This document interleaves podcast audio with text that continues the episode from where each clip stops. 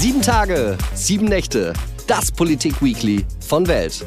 Das bedeutet ein Politiker, eine Woche Politik, Tag und Nacht im Schnelldurchlauf. Mit mir, Frederik Helmut Johannes Schwilden. Mein heutiger Gesprächspartner ist Octavian Urso, 54 Jahre alt, geboren in Bukarest in Rumänien. Er studierte Musik und Pädagogik. 1990 zog er nach Görlitz, wo er seine erste Anstellung als Solotrompeter fand. Im Jahr 2009 trat er in die CDU ein. Von 2014 bis 2019 war er Landtagsabgeordneter und seit jetzt fast drei Jahren ist er Oberbürgermeister von Görlitz und hat dort unter anderem den ambitionierten Plan, Görlitz bis 2030 klimaneutral zu machen. Herzlich willkommen, Octavian Ursu. Ja, herzlichen Dank für die Einladung. Herr Ursu, zum Anfang sprechen wir immer ein bisschen über Ihre Woche. Und erstmal die erste Frage, mit was für einem Gefühl sind Sie diese Woche Montagmorgen aufgestanden? Ja, äh, ein gutes Gefühl erstmal, dass, äh, dass die Sonne scheint. Die Woche war wettermäßig wirklich sehr schön in Görlitz. Und äh, andererseits mit einem vollen Einsatz im Kopf, weil wir uns in besonderer Weise momentan auch um die Flüchtlinge, um die Vertriebene aus der Ukraine kümmern müssen. Wie Sie wissen, Görlitz ist eine Doppelstadt, äh, Görlitz-Gorzelec. Wir haben eine, eine Schwesterstadt in Polen. Und äh, unsere Schwesterstadt hat eine Partnerstadt in der Ukraine. Und deswegen äh, bekommen wir das unmittelbar, was passiert einerseits. Und andererseits äh, fahren sehr viele Sonderzüge aus der Ukraine durch Görlitz durch. Da sprechen wir über genau dieses Thema sprechen wir gleich noch. Erst noch mal zu Ihrer Woche. Sie haben zwei Kinder, habe ich gelesen, ne? Ja, richtig. Zwei Wie Töchter. alt sind die?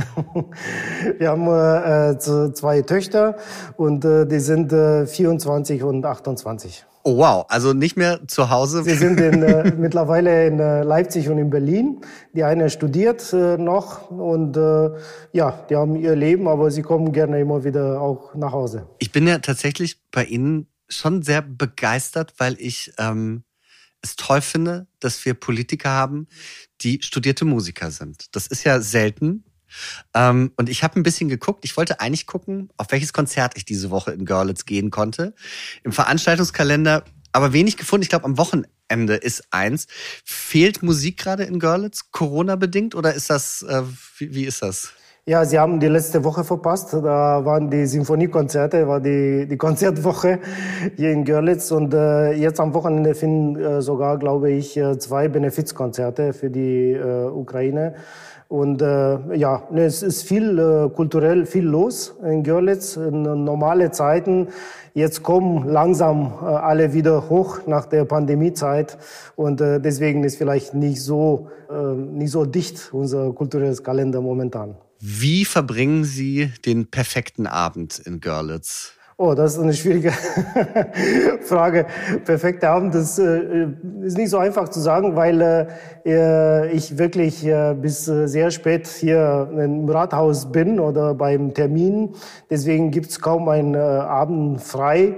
Ähm, aber unter den Menschen, sage ich so. Wenn ein äh, Abend richtig schön ist unter den Menschen, bei einer äh, Veranstaltung, vielleicht auch äh, mit meiner Frau, wenn ich schaffe, wobei meine Frau auch im Theater arbeitet und dadurch am Wochenende auch kaum Zeit da ist. Aber wir genießen das Leben so, wie es sich ergibt.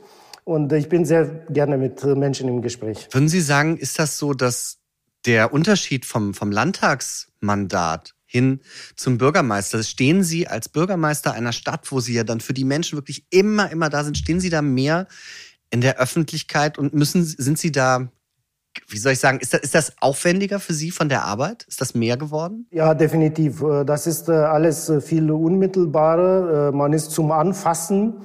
Man ist äh, nicht mehr privat äh, unterwegs, egal ob man in kurzer Hose äh, unterwegs ist auf dem Baumarkt, äh, ist man immer als Oberbürgermeister unterwegs und da wird man auch entsprechend äh, angesprochen. Äh, aber das muss man wissen, äh, dass es äh, so ist. Habe ich äh, kein Problem damit. Das Schöne ist natürlich als Oberbürgermeister, dass man äh, auch Dinge direkt beeinflussen kann. Diese Art der exekutive äh, Handlung ist äh, da und äh, das gibt uns die Möglichkeit, auch gute Dinge zu verrichten. Jetzt kommen wir zum ersten großen Themenkomplex der Woche. Sie haben das ja schon angesprochen. Es kommen sehr viele Menschen aus der Ukraine jetzt zu Ihnen nach Görlitz und auch in die äh, zur polnischen Partnerstadt, die auch eine Partnerstadt in der Ukraine haben. Wie helfen Sie diesen vielen Menschen? die jetzt zu Ihnen kommen? Ja, in vielfältiger Weise. Ähm, zuerst einmal möchte ich sagen, das ist eine, eine ganz breite Öffentlichkeit, äh, die bereit ist, mitzuhelfen aus dem privaten Bereich. Das hilft uns sehr, auch als Verwaltung und als Behörde einerseits und andererseits natürlich zusammen mit unserem Landkreis. Wir mussten äh, ganz konkret Übernachtungsmöglichkeiten schaffen. Sie müssen sich vorstellen, diese Sonderzüge kommen nach äh, Zgorzelec, hier auf der polnischen Seite an und äh, äh, steht nicht immer fest, wann sie kommen. Und manchmal kommen sie tatsächlich in der Nacht. Und dann äh, wollen die meisten auch weiterfahren. Also die wenigsten bleiben direkt hier, sondern sie wollen Richtung Großstädten, vielleicht auch äh, andere Länder, äh, Richtung Westeuropa. Und ähm, wir müssen sie aber über Nacht, mindestens über Nacht, äh, versorgen, dass sie zur Ruhe kommen, dass sie was zu essen bekommen. Äh, sind sehr viele Frauen und Kinder tatsächlich. Und äh, da haben wir uns abgesprochen, auch mit der polnischen Seite. Und wir haben insgesamt äh, circa 1000 äh, Betten äh, zur Verfügung gestellt, Übernachtungsmöglichkeiten. Da kümmern wir uns zusammen mit Deutschen Roten Kreuz, auch mit dem äh, THW. Alle, die helfen können, auch aus dem privaten Bereich. Äh, ja, das tun wir. Das ist eine Seite der, der Medaille. Dann äh, gibt es natürlich auch äh, manche, die tatsächlich hier bei uns in der Region bereits sind und hier äh, geblieben sind. Wie viele äh, sind, sind, das bisher? Können Sie das sagen? Jetzt, das sind ein paar Hunderte, sag mal mhm. so. Ne? Und wir bekommen wahrscheinlich zugewiesen auch übers Land, weil es gibt die Drehkreuze auch in Sachsen, jetzt über Dresden und Leipzig. Die werden dann wieder äh, weiter äh, geschickt in anderen Bundesländern oder andere Länder mittlerweile oder die werden verteilt über die Landkreise. Wir haben eine besondere Situation hier in Görlitz, dadurch, dass äh, Hunderte und Tausende hier durchfahren und wir müssen sie erstmal versorgen oder kümmern, dass die weiterkommen. Und äh, deswegen haben wir jetzt nicht so viele, die tatsächlich hier bei uns äh, sind. Aber wir denken schon weiter momentan. Wir bereiten die nächsten Schritte vor, und zwar äh, Schul Beschulungsmöglichkeiten, Betreuungsmöglichkeiten in Kita und äh, Hort und vielleicht Familien, die in dem privaten Bereich untergekommen sind, dass sie äh, jetzt in Wohnungen, die uns gehören, äh, äh, reinkommen, müssen aber registriert werden. Sie kennen vielleicht äh, die Problematik bundesweit. Das muss ein bisschen schneller gehen in der Registrierung. Aber wir kümmern uns drum. Das habe ich genau. Also das habe ich auch gelesen in der Süddeutschen Zeitung war gerade ein Artikel, dass gerade in Sachsen vor allen Dingen momentan diese Registrierung relativ lange dauert. Erstmal, welche Konsequenz hat denn diese Registrierung? Warum muss man sich registrieren? Weil bisher ist es ja so, ukrainische Staatsbürger dürfen ja 90 Tage erstmal sowieso visumsfrei in Deutschland sich, sich aufhalten? Was hat diese Registrierung für eine Konsequenz? Also, dass gerade in Sachsen so ist, äh, würde ich äh, eher Nein sagen. Es ist, Bundes, mhm. ist bundesweit ein Problem, weil es ist ein, ein Bundesregistrierungssystem. Mhm. Das hat mit, äh, mit den Bundesländern wenig zu tun. Ähm, warum das wichtig ist, sich registrieren zu lassen, dann hat man als Flüchtling, Vertriebene auch Anrecht auf Leistungen. Das heißt, mhm. dann können wir die Kinder beschulen. Dann können sie eine Wohnung bekommen und bekommen sie auch einen Vertrag oder können sie einen Vertrag äh, machen. Dann haben sie auch ein Anrecht auf Gesundheitsversorgung. All diese Dinge äh, sind wichtig für diejenigen. Sie müssen es aber nicht, so wie Sie auch gesagt haben. Sie sind eigentlich freie Menschen, die können sich auch frei bewegen. Und auch das ist eine, eine bedeutende Unterschied zwischen 15 und 16 weil äh, es gibt diese sogenannte Residenzpflicht nicht. Das heißt, diejenigen müssen nicht dort bleiben, wo wir sie ja äh, hinbringen wollen, mhm. äh, sondern sie können sich frei bewegen durch ganz äh, Europa und deswegen, wir können nur ein Angebot machen, sowohl hier bei uns, äh, aber generell in Deutschland. Deswegen haben wir dieses Phänomen, dass viele in den Großstädten wollen, weil sie sich frei bewegen können und weil dort die äh, großen ukrainischen Communities sich befinden. Sie suchen die Freunde, die Ver Verwandten und äh, ja, das ist ein natürliches Phänomen. Also wir können nur Angebote schaffen und helfen, soweit es geht, aber am Ende liegt die Entscheidung bei denjenigen, die zu uns kommen. Können Sie sagen, weil Sie ja auch gesagt haben, Menschen, die jetzt kommen, sie müssen äh, sich nicht registrieren lassen, weil sie können natürlich einfach äh, sich, sich frei bewegen. Wie groß ist denn die Quote, die sagen, nee, will ich eigentlich gar nicht. Ich suche mir selber was, ich, ich brauche gar nicht die, die äh, Hilfe und den Status als Flüchtling? Wir haben festgestellt, dass diejenigen, die kommen, äh, sehr selbstbestimmt sind. Äh, sie wissen, was sie wollen. Die meisten wissen auch, wo sie hinwollen. Es gibt einen Teil, äh, die, die keine Verbindungen haben, aber das dauert nicht lange, weil die Kommunikation sehr stark ist, auch zwischen den Flüchtlingen. Und die helfen sich auch gegenseitig. Und äh, deswegen, wir müssen denen immer sagen, lasst euch registrieren, da habt ihr was davon. Es ist für die Kinder besser. Wir können sie äh, gezielt äh, auch beschulen, wenn sie wollen. Auch das ist so, eine, äh, so ein Phänomen. Wir haben festgestellt, dass viele sagen, äh, es gibt tatsächlich noch Online-Unterricht aus der Ukraine. Die wollen lieber diese Online-Unterricht in Anspruch nehmen. Deswegen, äh, wir können nur anbieten und sagen, okay, wenn ihr wollt, dass die mit anderen Kindern auch in Kontakt nehmen, da können wir unsere sogenannten DATS-Klassen aktivieren, von früher diese Deutsch als äh, Zweitsprache, damit hier eine gewisse Integration stattfindet.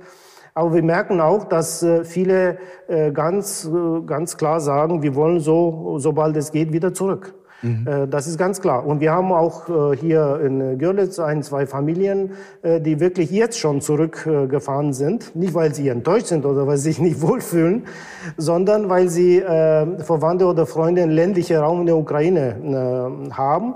Und die haben dort ein Angebot bekommen, zu denen zu, zu ziehen. Und dort ist, also es, Krieg ist nicht flächendeckend in ganz Ukraine. Mhm. Und da leben die lieber zu Hause als irgendwo im Ausland. Sie haben selber jetzt gerade schon auch einen Unterschied und gesagt, das ist ein bisschen anders als die Menschen, die 2015 in der Flüchtlingskrise durch den Krieg in Syrien nach Deutschland kamen. Was, Sie waren damals ja im Landtag. Was würden Sie sagen, was, was sind die größten Unterschiede jetzt, die Sie als, als Politiker da beobachten? Es ist äh, viel unmittelbarer, was passiert. Es ist äh, hier neben uns. Ich kann sagen, von der deutsch-polnischen Grenze ist um die Ecke gefühlt. Äh, was passiert. Ähm, es ist kulturell äh, viel näher. Die sind alle äh, Europäer. Das ist eben so. Und es ist auch ein bedeutender Unterschied. Die meisten, die zu uns kommen, sind Frauen und Kinder. Damals waren viele junge Männer. Mhm. So, also da gibt es ganz viele Nuancen und Unterschiede diesbezüglich. Und diese starken Aussagen von denjenigen, die zu uns kommen, die sagen, eigentlich wollen wir gar nicht. Äh, die sind total dankbar, äh, dass wir helfen, mhm. aber sie sind einfach äh, gezwungen und sie würden so schnell wie möglich zurück wollen. Die meisten.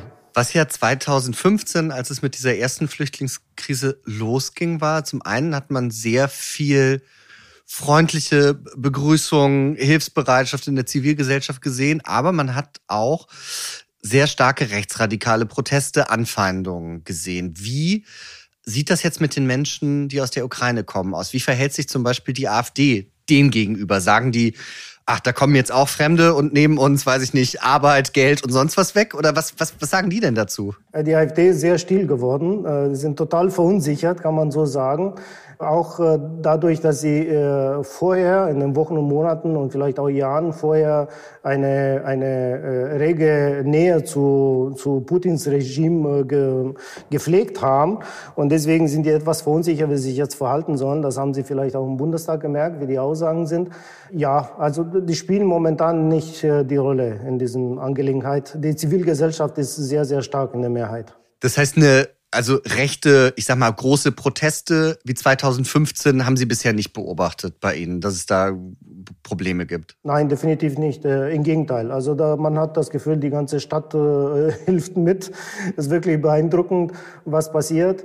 Und äh, ich gehe auch nicht davon aus. Was wir aufpassen müssen, alle miteinander, auch als Behörden, dass wir so schnell wie möglich auch die Zivilgesellschaft äh, entlasten, äh, mhm. dass wir viele Aufgaben übernehmen und in den geordneten äh, staatlichen Bahnen lenken, weil äh, wir haben die Erfahrung, das haben Sie angesprochen, äh, die Begeisterung ist groß, aber irgendwann ist die Überlastung auch groß und da müssen wir schauen, dass wir das äh, übernehmen, diese Aufgaben. Sie haben selber ja schon den Unterschied in der, ich nenne es mal, demografischen Zusammensetzung der verschiedenen Flüchtlingsgruppen jetzt, jetzt in dieser Zeit und der zu 2015 gesagt. Zum 2015 viele alleinreisende Männer, auch aus einem muss, muss man einfach sagen, aus einem anderen Kulturkreis, was, was religiös, aber auch andere Teile der Kultur betrifft und jetzt größtenteils viele Frauen mit Kindern. Was ist der Unterschied in den Bedürfnissen dieser Gruppen? Also was muss man jetzt anders machen? ja, ist ein ganz äh, großer Unterschied. Ich kann Ihnen ein, ein Beispiel nennen. Als wir diese äh, Übernachtungsmöglichkeit vorbereitet haben, auch mit äh, unserem Krisenstab und äh, mit allen Beteiligten, hat sich herausgestellt, äh, da müssen wir Dinge zur Verfügung stellen, äh, die eher ungewöhnlich sind. Hygieneartikel für, für Frauen, äh, äh, Babysachen äh, zur Verfügung stellen. Äh, wir müssen Rückzugsmöglichkeiten äh, schaffen. Also man geht ganz anders anders damit äh, um, weil äh, ja ganz andere Bedürfnisse äh, da sind. Das ist schon ein Unterschied, aber es ist eine Herausforderung, die auch bewältigt werden kann. War das damals in der ersten Flüchtlingskrise, war das, war das schwierig, so viele junge Männer unterzubringen? Im Sinne von auch Konfliktpotenzial zwischen jungen Männern, würden Sie sagen, ist das jetzt ein Unterschied? Also muss man da weniger darauf aufpassen, dass da Probleme zwischen den Geflüchteten entstehen? Oder spielt das gar keine Rolle? Also bis jetzt Gott sei Dank nicht. Aber wie gesagt, diejenigen, die kommen, die sind ganz anders unterwegs. Sie sagen ja, okay, ich bleibe hier ein, zwei Nächte und dann gehe ich dahin und ich will das machen. Oder die kümmern sich um die Kinder, dass die äh, betreut werden. Ähm, viele Frauen sagen, ich kann mir vorstellen, auch eine Arbeit aufzunehmen, zumindest vorübergehend, solange ich hier bin. Mhm. Das kann man den meisten auch, glaube ich, anbieten, weil viele Tätigkeiten sind ähnlich, sagen wir so Ausbildungsgänge. Äh, es passt einfach äh, kulturell, gesellschaftlich viel besser zusammen. Das ist natürlich eine, eine Hilfe, muss, muss man äh, feststellen. Äh, Gibt es auch äh, manche, die aus dem IT-Bereich kommen, also da teilweise Fachkräfte, die hier auch fehlen. Ich glaube, manche Arbeitgeber sind froh, wenn sie die Möglichkeit haben, ein paar Leute zu bekommen. Mhm. Ja, also das ist äh, eine etwas leichterer äh, Umgang, äh, dadurch, dass es äh, sowohl von der Ausbildung als auch von der Haltung, auch von der kulturellen äh, Nähe äh, ja, mehr zusammenpasst. Das muss man so feststellen. Wir kommen zum nächsten Thema, zur Frage dazu, warum kriegen Millionäre jetzt 300 Euro vom Staat geschenkt oder anders formuliert, wie finden Sie das Entlastungspaket? Ist das gerecht? Ja, das ist, äh, es ist schwierig. Äh, gerecht ist es äh, nicht in dem Sinne, weil man hätte schon eine Staffelung vornehmen sollen ne, nach dem Einkommen. Jetzt habe ich mich gefragt, wie hätte ich das gemacht? Ne? Ich meine, ich bin nicht derjenige, der auf dieser Ebene jetzt entscheidet. Ich muss feststellen, nach meinen Erfahrungen jetzt auch in der Verwaltung, es gibt die pragmatische Seite des Problems. Wie kann man ein Problem ganz schnell lösen oder irgendwas machen?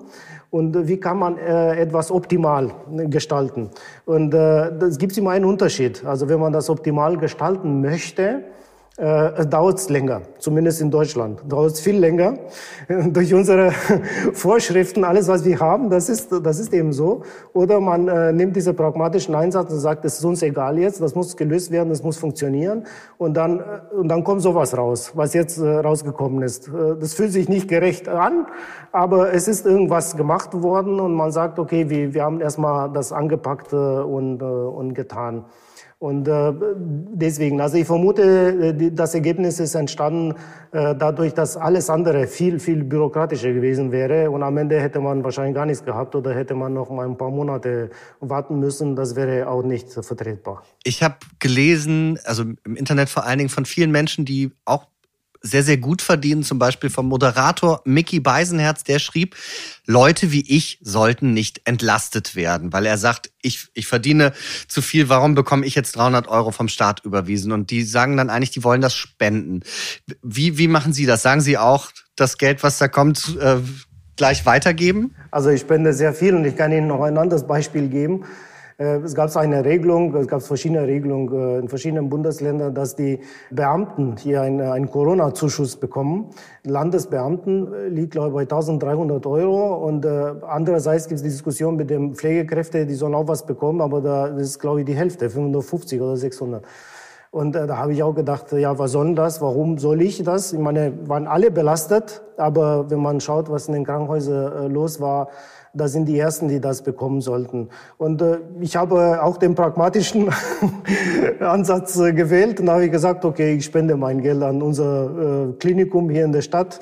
Habe ich getan und gesagt, äh, mach etwas für die Mitarbeiter oder entscheidet ihr, was ihr mit dem Geld macht. Äh, ja, muss jeder für sich entscheiden. Es ist immer eine persönliche Entscheidung. Wenn, wenn man äh, die Menschen fragt, jeder braucht Geld. Ne? Das ist nicht so der, das Problem und jeder freut sich, wenn er äh, Geld bekommt. Aber wir müssen aufpassen, dass, äh, dass die Gesellschaft zusammenbleibt. Und äh, das ist das Problem, glaube ich. Hm. Was ich bei diesen Entlastungen auch noch gelesen habe, weil Sie auch dass das Pragmatische und die Umsetzbarkeit, also was, was ich daran auch verrückt fand, es bekommt ja jetzt jeder diese 300 Euro ob, ob, ob man sie braucht oder nicht, ob man sie will oder nicht. Was auch dazu führt, dass jetzt jeder Arbeitnehmer eine Steuererklärung machen muss. Also es müssen jetzt mehr Leute eine Steuer, es gibt ja Arbeitnehmer, die keine Steuererklärung machen wollen, müssen das ja nicht, wenn sie einfach ihre äh, die die die Angestellten-Sache so versteuern. Die müssen jetzt aber eine Steuererklärung machen. Das heißt, es wird ein großer Verwaltungsaufwand darauf doch entstehen, wenn jetzt Leute auf einmal eine Steuererklärung machen müssen, die sie nicht machen müssen, oder? Ja, definitiv. Aber es ist das, was ich Ihnen vorher gesagt habe. Wir sind in Deutschland und ich glaube, wir müssen uns, ähm, ja, äh, also einerseits ist schön, dass alles so, so geregelt ist und alles äh, so schön äh, funktioniert. Äh, aber man merkt in Krisensituationen oder wenn man schnell entscheiden muss, um, um die Parallele zu ziehen jetzt zu dem Thema, was wir vorher hatten, äh, wenn äh, etwas schnell gemacht werden muss, muss man äh, bestimmte Vorschriften einfach beiseite lassen. Muss man sie vergessen. Und da muss man sie wirklich nach dieser Erfahrung, die wir gemacht haben, mit Corona, mit den Flüchtlingen zweimal jetzt, ob das noch zeitgemäß ist, dieses System so zu betreiben. Ob wir nicht sagen, gut, an manchen Stellen müssen wir das verschlanken, dass diese berühmte Entbürokratisierungsdebatte, die wir immer wieder führen, aber bis jetzt zu nichts geführt hat, sag mal so, und äh, hier ist der Fall genauso, das, was Sie angesprochen haben. Äh, es wird was gemacht, es fühlt sich bei vielen, glaube ich, auch gut an. Ne? Und bei anderen sagen, okay, äh, eigentlich hätte ich das gar nicht bekommen dürfen. Äh, und am Ende haben wir trotzdem mehr Bürokratie, obwohl durch diese direkte Maßnahme versucht wurde, äh, etwas schneller was zu tun.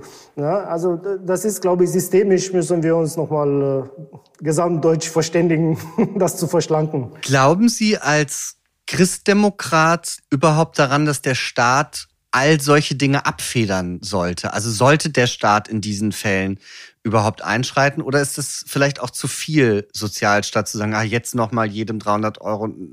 Kann man nicht sagen, naja, es gibt Risiken und die kann man alleine tragen und vor allen Dingen die, die besser verdienen könnten die alleine tragen? Dass die besser verdienen äh, allein tragen können, das ist gar keine Frage. Wir, habe ich vorher auch gesagt, da hätte man das vielleicht staffeln sollen. Ich bin äh, ein großer Freund der Selbstverantwortung. Und äh, ich glaube, äh, das müssen wir auch äh, mehr in, äh, auch in den Schulen vom Anfang an sagen.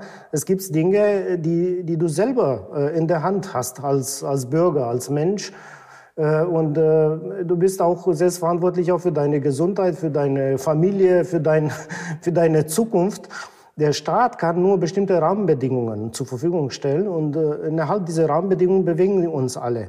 Und jeder ist aber für sein Glück äh, selbst äh, verantwortlich. Äh, diese Dinge sind sehr in den Hintergrund äh, geraten. Die Erwartung, dass der Staat alle Probleme löst, ist sehr groß. Da müssen wir aufpassen, dass diese Erwartungen nicht noch äh, höher geschraubt werden. Das ist meine grundsätzliche Haltung. Jetzt in dieser speziellen Situation muss man sagen, durch den Krieg und den ganzen Krisen, die ganzen Umstände, die jetzt stattfinden, da muss man schon was machen, weil äh, geraten gerade diejenigen, die wenig verdienen oder die vorher schon wenig verdient haben, geraten enorm unter Druck und die auch noch äh, pendeln müssen. Das ist wirklich äh, eine Katastrophe, wenn sie so viel für, für einen Liter Benzin zahlen müssen. Also, dass jetzt was gemacht wird, das ist richtig. Aber generell wäre ich dafür, dass diese Selbstverantwortung jedes Einzelnen mehr im Vordergrund gestellt wird. Merken Sie die Auswirkungen der Preiserhöhung durch die Krise in Görlitz, weil zum Beispiel die Schlangen bei den Tafeln größer werden? Sehen Sie da einen größeren Bedarf? Ja, das ist schleichend. Also es ist nicht so, dass äh, plötzlich jetzt äh, die, die, Schlangen da zu sehen sind. Es ist schleichend, es steht einen gewissen äh, Druck. Wir haben unsere äh, Tafel und unsere Suppenküche hier in Görlitz. Wir unterstützen das sehr aktiv, auch von Seiten der Stadt, aber auch mit vielen Spenden. Und äh, deswegen, wir können das abfedern. Aber natürlich entsteht immer mehr Druck, wenn sowas passiert. Fahren die Leute bei Ihnen zum Tanken jetzt tatsächlich nach Polen, weil es da günstiger ist? Ja, definitiv. Äh, alle. Ich, äh, ich habe das Gefühl, ich bin der Einzige, der noch hier äh, tankt. Ich mache das auch aus Solidarität. Ich habe gesagt, wenn ich auch noch rüberfahre, wer tankt hier überhaupt noch? Unsere Tankstellenpächter, das, die haben ganz schwer hier an der Grenze. muss man sagen. Und äh, der Unterschied ist so groß pro Liter. Was kostet der Liter Benzin gerade auf der polnischen Seite? Wissen Sie das? Das sind, äh, ich weiß momentan nicht so, aber das ist 40, 50 Cent wert. Ja, also es ist gewaltig, weil die, die polnische Seite hat schon seit einiger Zeit, glaube ich, Mehrwertsteuer ausgesetzt und mehrere Maßnahmen ergriffen. Und dadurch äh, kann man gar nicht mehr vergleichen. Ich hatte auch gelesen, dass ähm, Tankstellenbetreiber auf der deutschen Seite jetzt Probleme haben, weil zu denen ja niemand mehr kommen möchte. Ist das tatsächlich für die schwieriger geworden? Ja, definitiv. Die haben viel weniger Kunden. Dann haben natürlich äh, die Logistikunternehmen auch äh, Probleme hier auf der deutschen Seite. Deswegen, ich, ich kenne auch äh, den Pächter, wo ich äh, normalerweise tanke. Ich gehe hin und äh, der hat sich natürlich beklagt und er hofft äh, sehr, dass diese Krisensituation nicht äh, ewig dauert. Deswegen äh, vielleicht führen, führen diese Maßnahmen, die jetzt ergriffen wurden, dazu, dass wieder ein paar Leute mehr auch hier in Deutschland tanken werden. Und jetzt kommen wir zum letzten großen Thema. Wie wollen Sie es schaffen, das ambitionierte Ziel Görlitz bis 2030 klimaneutral zu machen, umzusetzen? Ja, äh, ich weiß, es klingt sehr ambitioniert und äh, ich habe das äh, rausgegeben, bevor die EU sich das vorgenommen hat. Und ich habe vom Anfang an gesagt, alles, was wir tun, also ich mache das nicht aus ideologischen Gründen, sondern weil ich denke, dass die Zeit absolut reif dazu ist. Wir merken, wir sind in, dem Bereich an manchen Stellen zu spät dran. Deswegen müssen wir so schnell wie möglich tun, was, was wir können.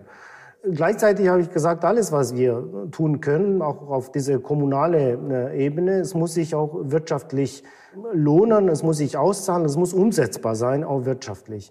Und äh, deswegen haben wir ähm, erstmal einen, eine Projektskizze Stadt der Zukunft, und äh, eine Umsetzung eines Masterplanes Klimaneutrale Stadt 2030 erstellen lassen mit ganz vielen Maßnahmen, die ergriffen werden können, letztendlich auch eine Analyse gemacht, eine Analyse des Ist-Standes äh, einerseits und andererseits sind wir dabei jetzt auch äh, in diesem Bereich personell äh, uns was zu, zu überlegen. Es muss jemand koordinieren, äh, auch im Bereich Nachhaltigkeit diese Maßnahmen. Und wir haben ganz konkrete Maßnahmen. Ich kann Ihnen ein Beispiel geben mit unseren äh, Stadtwerken hier vor Ort und mit dem Stadtwerk auf der polnischen Seite. Wir haben ein großes Projekt, eine klimaneutrale äh, Wärmeversorgung. Da arbeiten wir dran und wir erhoffen uns auch Unterstützung von der EU-Seite, weil wirklich ein großes Projekt ist. Es gibt sowas äh, in der Art nicht, europaweit nicht. Wir sind dafür prädestiniert als Doppelstadt. Äh, das würde bedeuten, dass wir auf beide Seiten der Neiße äh, diese klimaneutrale Wärmeversorgung organisieren und äh, gegenseitig uns versorgen. Wie funktioniert diese Zusammenarbeit zwischen Ihnen und der polnischen Seite? Ja, ähm, wir treffen uns ganz oft. Wir telefonieren mehrmals die Woche, mein Kollege Gronitsch und ich. Ich muss auch feststellen, durch diese beiden großen Krisen, die, die wir erleben, seitdem ich auch in Amt bin, Corona-Krise und jetzt auch die Flüchtlingskrise wieder, ähm, sind wir noch mehr zusammengerückt. Wir merken, dass wir so abhängig voneinander sind. Und vielleicht äh, nochmal als Hintergrund, wir nennen uns Europastadt, Görlitz ist Gorzelec. Wir haben einen äh, Kooperationsvertrag seit äh, 1998. Und äh, es ist, am Anfang war natürlich ein symbolischer Akt, aber mittlerweile haben wir äh, gemeinsame Stadtratssitzungen, die wir durchführen. Wir haben gemeinsame Stadtentwicklungskonzepte und Projekte, die wir durchführen und äh, umsetzen. Und äh, wir haben hier in Görlitz äh, über 4.500 polnische Bürger, die hier leben. Alle unsere Schulen, von Kita bis zum Abitur, kann man auch auf Polnisch äh, besuchen. Die Stadt wächst zusammen. Das Projekt Stadt der Zukunft auf Probe, was kann man da machen? Was passiert da? Ja, das Projekt ist äh, zusammen mit äh, Leibniz-Institut und auch mit unserer Wohnungsbaugesellschaft, eigene äh, Wohnungsbaugesellschaft der Stadt. Äh, und wie der Titel so schön sagt, wir stellen Wohnungen zur Verfügung, Wohnungen auf Probe zur Verfügung. Man kann sich dafür äh, bewerben. Und das Ziel ist es, dass äh, junge Menschen, auch äh, junge Familien äh, und generell andere Bürger unserer Stadt kennenlernen, hier ein paar Wochen wohnen können und äh, sich überlegen können, ob sie hier auf Dauer äh, nach Görlitz ziehen, äh, auch beruflich, auch mit der Familie. Es ist letztendlich ein, ein äh, Werbeprojekt, um mehr Einwohner zu gewinnen. Und gleichzeitig hat dieses Wohnen auf Probe, aber das ist auch ein klimaneutrales Wohnen dann am Ende, oder? Ja, das, äh, das ist die zweite Phase. Das gab es das Projekt vorher ohne den äh, klimaneutralen äh, Anstrich. Aber seitdem wir das aufgerufen äh, haben, haben wir gesagt, okay, wir setzen noch eine drauf und sagen, dass wir haben auch, wir haben auch äh, ambitionierte Ziele und wir wollen sie auch erreichen und wir brauchen auch gute Partner und äh, ja auch Mitarbeiter, die mitziehen und deswegen ist äh, in dem Titel jetzt auch drin. Wie wohnt man denn dann klimaneutral auf Probe? Wie sieht dieses Leben? Also ich bewerbe mich bei Ihnen, dann sagen Sie, kommen Sie nach Görlitz und dann äh, wird mir das Niedrigenergiehaus aufgeschlossen oder wie, wie geht das genau? Nein, das, äh, das wird äh, nicht so sein, weil Sie müssen sich vorstellen, äh, wenn Sie unsere Stadt kennen, wir haben einen wunderschönen Altstadt. Deswegen ist das das Ziel mit der Klimaneutralität doppelt ambitioniert weil äh, diese alten Gebäude können sie nicht so bauen oder isolieren, wie man äh, bei einem Neubau machen würde. Also auch das ist ein, ein, äh, ein historisches, äh, eine historische Aufgabe, kann man sagen. Und äh, deswegen, sie würden eine Wohnung äh, zugewiesen bekommen und dann äh, würden sie unsere Stadt kennenlernen mit den verschiedenen Seiten der Stadt. Ob das kulturell, ob das Thema Klimaneutralität ist, äh, ob die Projekte, die wir umsetzen. Wir haben verschiedene Forschungsinstitute, die daran arbeiten, auch äh, Forschung, was Wasserstoff betrifft, Fraunhofer und anderen. Und all diese Seiten würden sie kennenlernen, also gehören zum klimaneutralen Seite der Stadt. Und äh, sie bekommen Anregungen, äh, dass sie sich überlegen können, ja, könnte ich mir vorstellen, hier zu wohnen, mitzuarbeiten, vielleicht diese Ziele zu erreichen, dabei zu helfen. Sie haben das gerade schon angesprochen. Die Bedingungen, also die, die Bausubstanz in Görlitz sind wirklich sehr, sehr schöne aber eben sehr, sehr alte Häuser. Sehr, sehr viel Fachwerk, Altbau da ist natürlich die, die Isolierung, Wärmedämmung und auch die Möglichkeit, ähm, zum Beispiel klimaneutral zu heizen durch, weiß ich nicht, Wärmepumpen zum Beispiel, die ist schwieriger, oder? Wie, wie kann man das in, in so einer Substanz lösen? Was sind da Ihre Ansätze? Ähm, ja, das habe ich teilweise erwähnt. Äh, unsere Stadtwerke arbeiten an, äh, also die bieten zum Beispiel nur äh, Ökostrom an. Äh, sie arbeiten an das Projekt mit der polnischen Seite klimaneutrale äh, Wärmeversorgung. Äh, es gibt Überlegungen, inwieweit auch in Kooperation mit den Fraunhofer hier könnten wir mit Wasserstoff dazu beitragen. Künftig, jetzt sind die Themen extrem aktuell geworden, ne? auch durch die Krise in der Ukraine und diese mhm. Gasdiskussion und Versorgungsdiskussion. Und deswegen sind wir, glaube ich, auf dem richtigen Weg, uns Gedanken diesbezüglich zu machen. Heißt Klimaneutralität in Görlitz, heißt das Dinge ja, man muss es so sagen, zu verbieten. Also werden Sie sagen, es wird Autoverbotszonen geben oder wird das ähnlich vielleicht auch wie in Tübingen heißen, dass man Parkplätze für größere Autos viel, viel teurer macht? Was, was sind da Ihre Pläne? Ähm, ich bin kein Freund der Verbote. Ähm, ich habe auch vorher erwähnt, alles, was wir tun, muss irgendwie wirtschaftlich funktionieren. Und äh, ich bin auch der Überzeugung, es muss auch ein, eine gesellschaftliche Einigung da sein, dass manche Dinge notwendig sind, auch umgesetzt werden muss, weil wenn die Menschen nicht mitmachen, dann äh, kann man das nicht verordnen äh, von oben. Also es muss, muss machbar sein. Das, was Sie angesprochen haben, ist tatsächlich eine Diskussion bei uns mit einer massiven Erhöhung der Parkgebühren. Mhm. Es wird darüber äh, nachgedacht. Es wird auch, auch über andere Projekte gedacht, eine Inselbegrünung äh, der Straßen, dass man äh, grüne Insel äh, schafft, wo die Händler sich auch betätigen können, wo die äh, wo die Restaurants zusätzlich Möglichkeiten haben, aber generell, äh, was die unsere Stadt lebenswert, lebenswerter macht. Das ist eine lebenswerte Stadt, eine familienfreundliche Stadt, aber noch lebenswerter macht. All diese Gedanken spielen eine Rolle, aber ich bin kein Freund der, der Brechstange, äh, mhm. sondern äh, ich denke, wir müssen viele überzeugen und sagen, ja, das ist eine gute Sache, machen wir mit. Herr Urso, ich möchte mich für Ihre Zeit an diesem Freitagmorgen bedanken. Es war ein große Freude mit Ihnen. Es war, wie ich immer sage, der schönste Tag in meinem Leben. Vielen Dank. Vielen, vielen Dank. Hat viel Spaß gemacht. Ihnen alles Gute. Schalten Sie auch nächste Woche wieder ein, wenn es heißt sieben Tage, sieben Nächte der Politik Weekly von Welt. Und Sie können mir noch einen großen Gefallen tun und mich unglaublich glücklich machen. Lassen Sie uns sehr viele gute Bewertungen auf Spotify, Apple und sonst wo. Und Fragen, Anregungen, Feedback gerne an audio.welt.de. Schönes Wochenende.